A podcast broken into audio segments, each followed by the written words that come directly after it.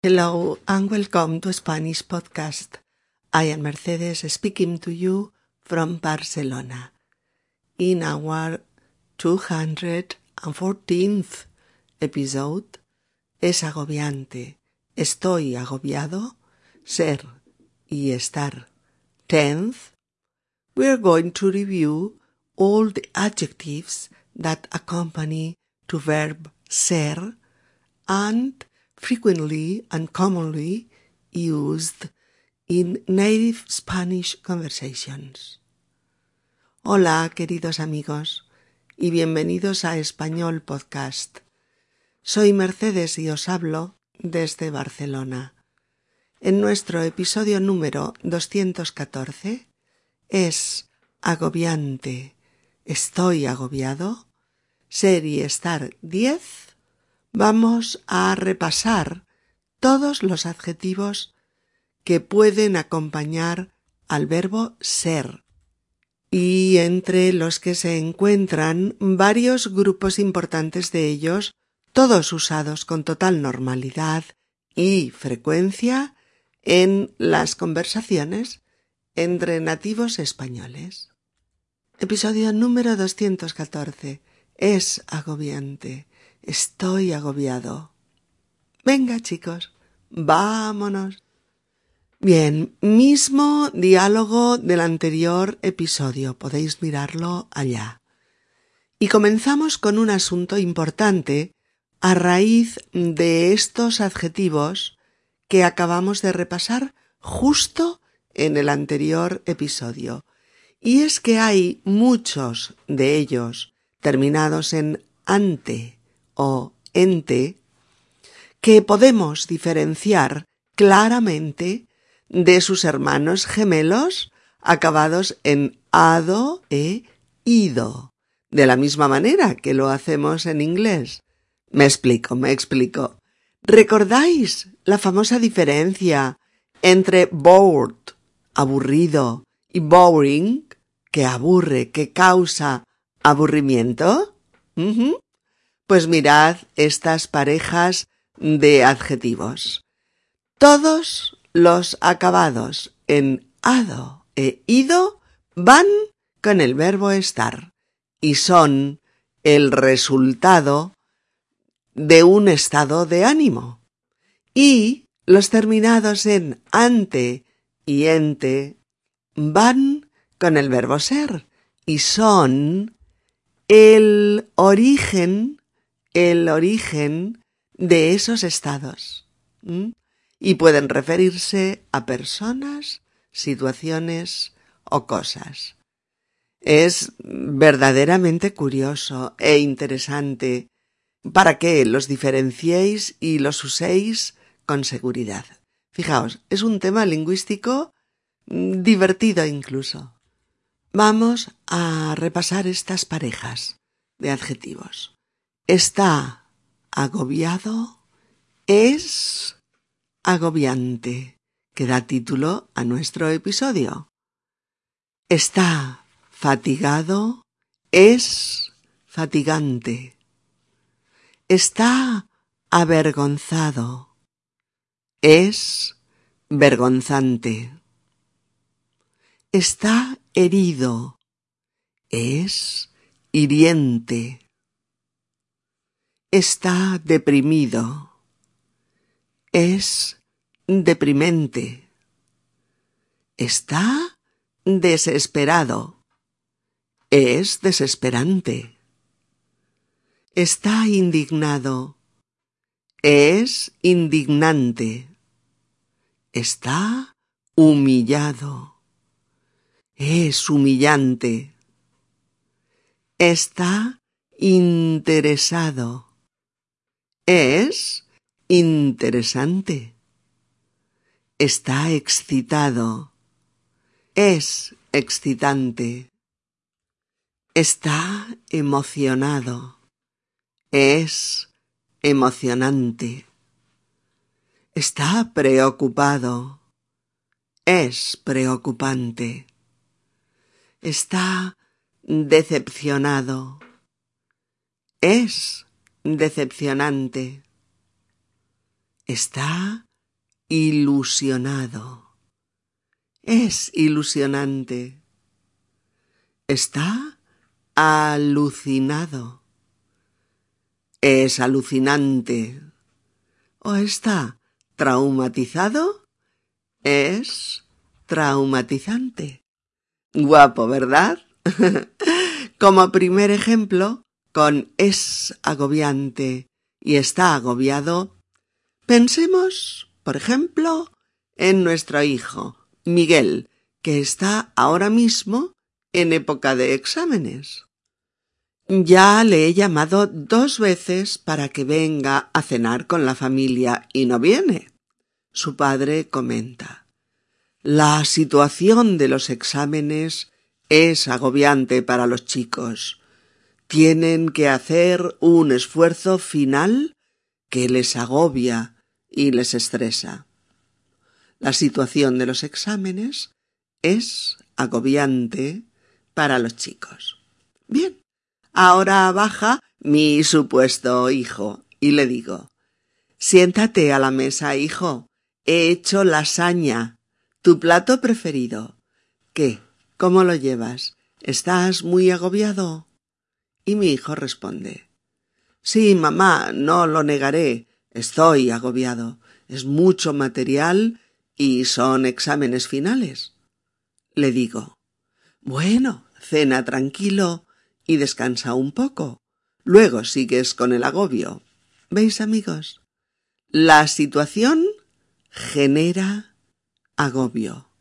La situación es agobiante. La situación agobiante provoca un determinado estado de ánimo. El estado es el de estar agobiado. Miguel está agobiado como consecuencia de esa situación agobiante. ¿Lo veis? Repito deprisa. La situación genera agobio. La situación es agobiante. La situación agobiante provoca un estado de ánimo que es el de estar agobiado. Miguel está agobiado como consecuencia de esa situación agobiante. ¿Mm? La situación genera agobio. La situación genera agobio, es decir, genera fatiga, angustia, preocupación, esfuerzo. Todo eso significa agobio. La situación de exámenes finales provoca desazón, cansancio, ansiedad.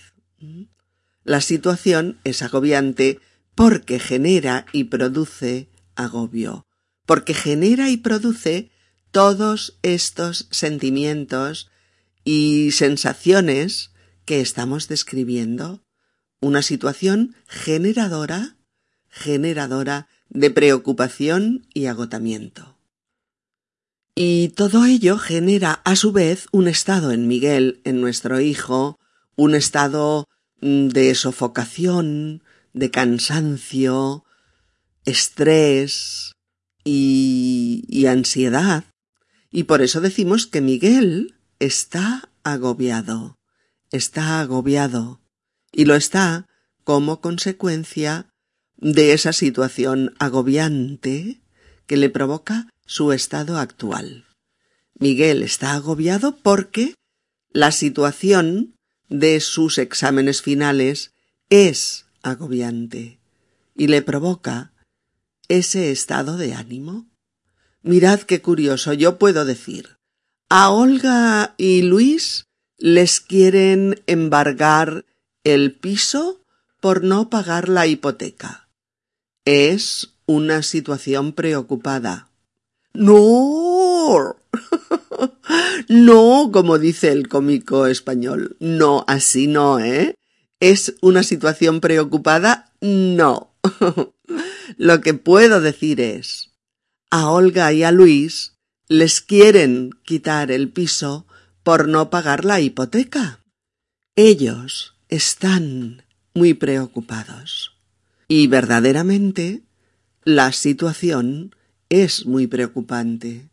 Ellos están preocupados y la situación es preocupante. Ni ellos son preocupados, no, no, ni la situación está preocupante, no, tampoco, sino justo al revés. La situación, que es el posible embargo del piso, la situación es preocupante y como resultado ellos están preocupados. ¿De acuerdo, amigos?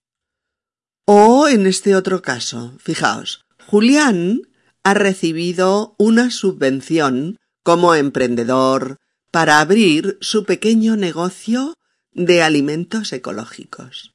Está muy ilusionado. Para él, este es un proyecto ilusionante en el que ha puesto todas sus esperanzas. La posible subvención es la causa de que la situación sea ilusionante, genere ilusión y en consecuencia provoca como resultado que Julián esté ilusionado. Eh, lo que hay que tener claro es que no son intercambiables los verbos y adjetivos. Yo no puedo decir Julián es muy ilusionado porque este proyecto está ilusionante. Todo tachado, mal. No se puede decir así. Ni tampoco, ni tampoco. Julián es muy ilusionante porque este proyecto está ilusionado. No tachado, tampoco.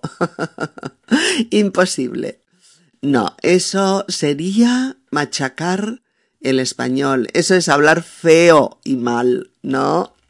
Lo suyo es Julián está muy ilusionado. Julián está muy ilusionado y este es un proyecto ilusionante. Este es un proyecto ilusionante. Fijaos bien, queridas amigas y queridos amigos, porque esto, que parece una cuestión pues menor, es, sin embargo, muy importante mm, para que todas estas frases tengan sentido. Claro, porque si no, pues parecen eh, parecen frases extrañas o locas. Sin sentido, ¿verdad? es importante de verdad. Eh, y estamos con estos adjetivos adjudicando estados de ánimo, en este caso pasajeros, a personas. Y estamos adjudicando también cualidades transitorias a una persona, a veces, eh, a un hecho, a una situación, a un acto, y esta vez con el verbo ser, sí, convirtiéndose en situaciones origen y causa de determinados estados de ánimo. Como decíamos antes, la posibilidad de que les quiten el piso a Olga y a Luis es preocupante, por supuesto. Si ellos pagan sus deudas y pueden asumir los pagos de la hipoteca de su piso, la situación ya no será preocupante y volverá a la normalidad, produciendo como efecto que dejen de estar preocupados. O en el caso de Julián, el proyecto es ilusionante, genera ilusión. Cuando le den la subvención y abra su negocio, el proyecto se hará realidad, dejará de ser proyecto. Y recordaremos que fue ilusionante mientras duró, y que Julián estuvo ilusionado mientras trabajó en ese proyecto. Claro, yo puedo decir también, eh, le hicimos una fiesta a mi abuelo por sus noventa años, le leímos poemas, le cantamos canciones y le hicimos muchos regalos. La verdad es que fue muy emocionante. ¿Y él cómo estaba? Puedes imaginarte, estaba muy emocionado. Lloró varias veces. Evidentemente, el entrañable abuelo no estaba emocionante, el abuelo no, sino que estaba emocionado. Y la fiesta fue, con ser, fue emocionante. O la situación, o el homenaje, o la celebración. Fue emocionante. Veamos de nuevo. Eduardo es una persona con muchos problemas psicológicos. Pasó una infancia terrible, entre orfanatos y familias adoptivas. Está traumatizado por todas estas vivencias. Todos estamos de acuerdo en que una infancia así es traumatizante. Veis que en este caso aparecen matices nuevos, puesto que usamos estar en estados de larga duración. decimos, Eduardo está traumatizado. Eduardo está traumatizado desde que vivió esa terrible infancia. Pero su estado podría mejorar o solucionarse si tuviera pues eh, una terapia adecuada o una vida que le alejara de sus traumas, podría dejar atrás ese estado. Y todos estaríamos de acuerdo en que una situación así es traumatizante, es traumatizante, es decir, provoca traumas, genera estados traumáticos en quien la sufre, causa dolor y traumas en la vida. Es traumatizante. Esto funciona con todas las parejas de adjetivos que estamos repasando, los acabados en ado e ido con el verbo estar y los acabados en ante o ente con el verbo ser. Aunque... hay, hay estos aunque aunque hay veces en conversaciones con nativos españoles en las que vais a oír, por ejemplo, que alguien, alguien es deprimente. No soporto a Sonia. Solo sabe hablar de desgracias, muertes y accidentes. Es una tía muy deprimente. Adjudicándole, en este caso, a una persona el adjetivo con el que solemos calificar un hecho o una situación. ¿Y por qué? pues porque Sonia, con su actitud, ¿eh? con su negro y deprimente discurso, se vuelve ella misma deprimente, ya que sus temas causan tristeza, generan momentos mm, depresivos. Por lo tanto, no es que ella esté deprimida, no, que va, no, no, es que ella es deprimente, es decir, su actitud y sus temas de conversación son deprimentes y, y, la contaminan a toda ella, que se vuelve también deprimente. Así que veis amigos que elegiremos está o es según si esa persona es víctima de un estado o por el contrario genera ese estado o es la causa del mismo. Si yo digo Estoy decepcionado con Carla. Cuando empezamos nuestra relación, todo era precioso. Luego sus cambios de humor repentinos han ido provocando enormes problemas en nuestra relación. Ahora es decepcionante. Fijaos, este es decepcionante puede referirse sobre todo a la situación actual mm, de la pareja, a la relación, etc. Pero también podría referirse a Carla, que es causa y origen de esa decepción que siente su novio. Aunque lo vamos a encontrar la mayoría de las veces como explicábamos al principio. Estar más adjetivos en ado e ido para expresar estados de ánimo personales. Estar más adjetivos en ado e ido para expresar estados de ánimo personales. Y ser más adjetivos terminados en ante y ente para expresar la causa y origen que los provoca. Ser más adjetivos terminados en ante y ente para expresar la causa y origen que los provoca.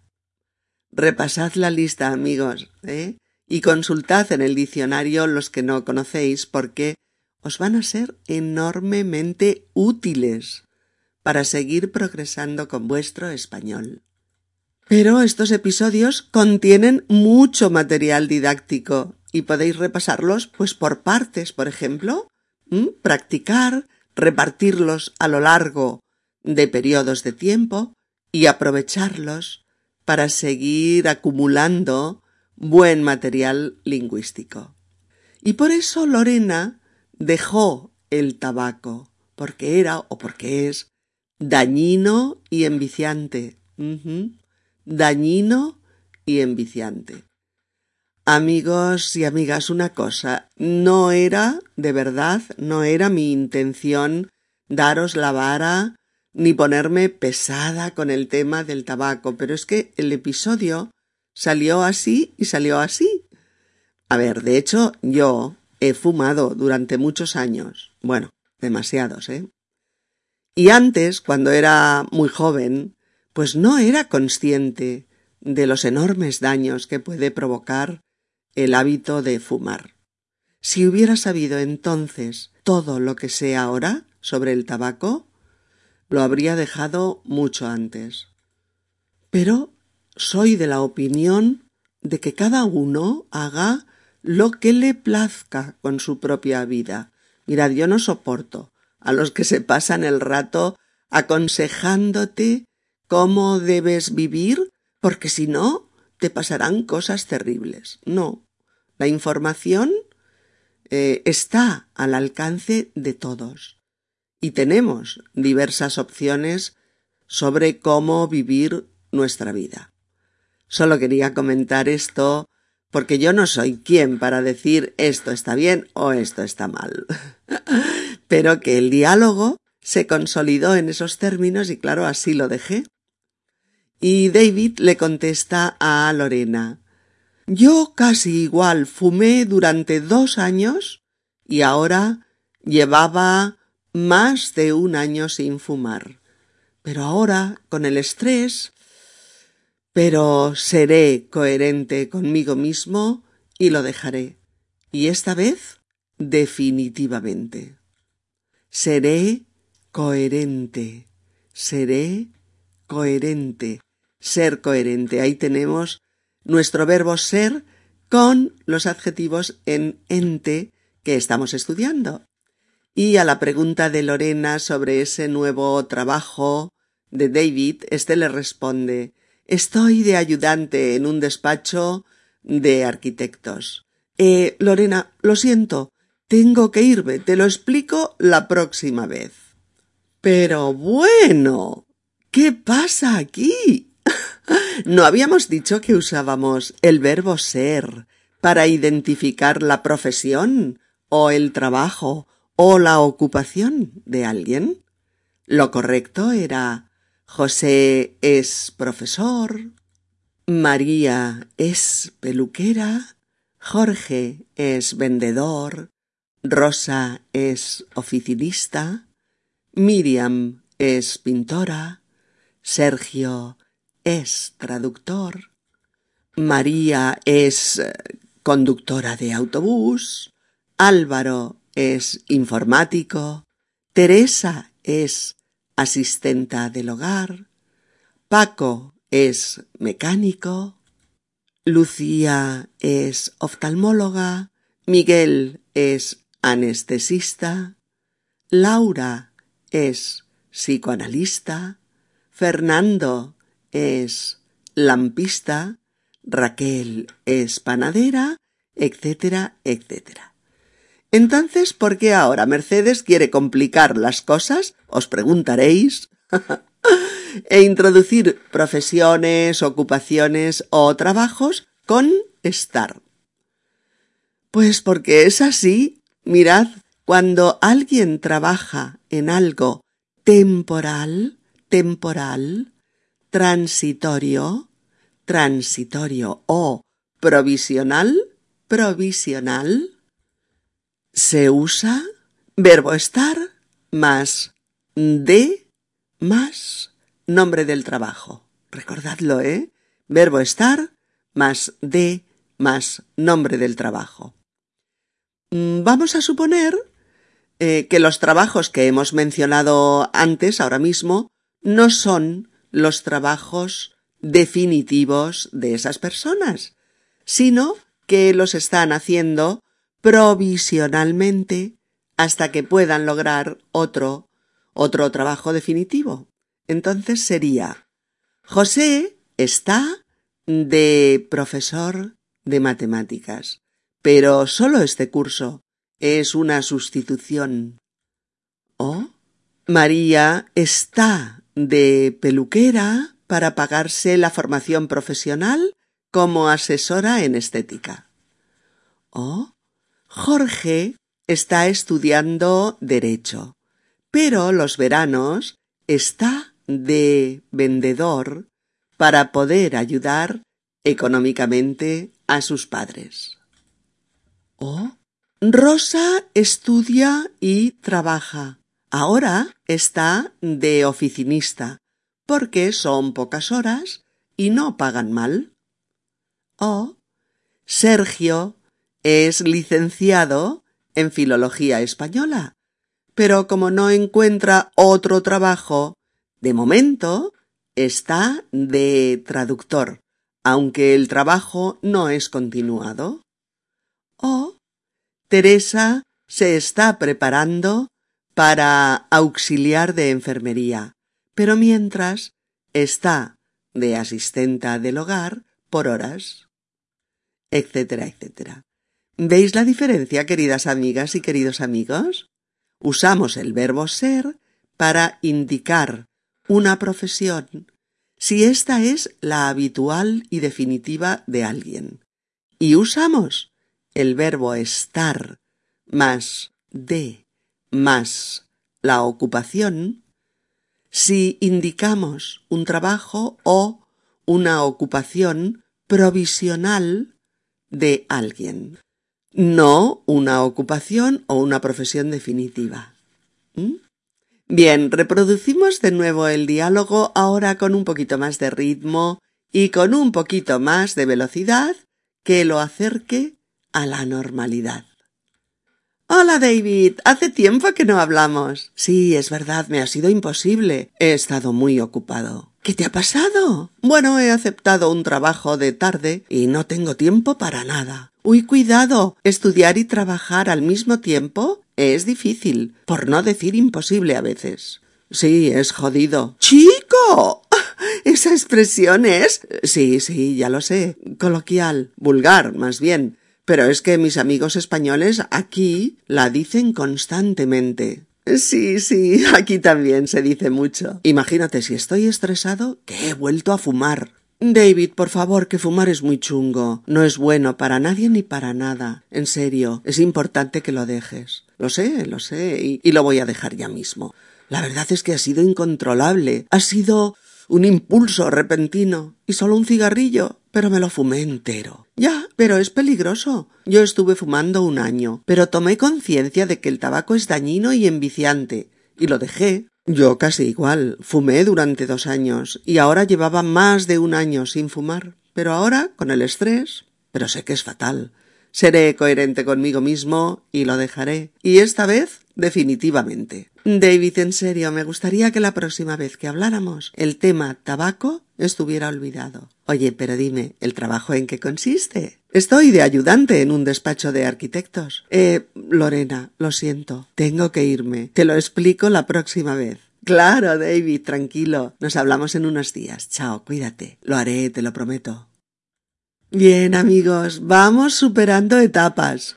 Con estos diez episodios dedicados a los diversos usos de los verbos ser y estar, sus conexiones y sus diferencias, vamos incorporándolos a nuestro español, a nuestras conversaciones y a nuestros conocimientos sobre la lengua. Aún nos quedan unos cuantos episodios con temas francamente interesantes que acabarán de despejar cualquier duda que aún podáis tener sobre este tema. Y como veis, estudiamos el tema serie Star en profundidad, pero siempre unido a otros temas que os interesan y a diálogos y ejemplos que os motiven y que os hagan pasar un buen rato. Nos vemos prontito, que os vaya genial y que sigáis con ese entusiasmo que os hace progresar y disfrutar con vuestro español. Chao y hasta pronto. Un abrazo.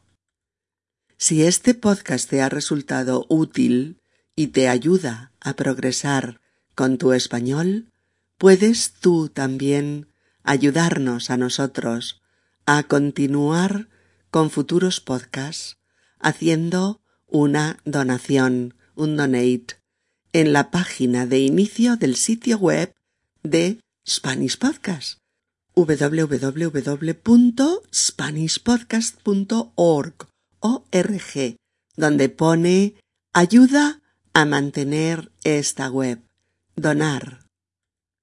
Please help support my ongoing podcasts by making a donation.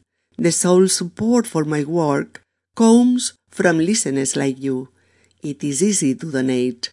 You can donate by going to Spanish Podcast www.spanishpodcast.org O-R-G and choose the option donar.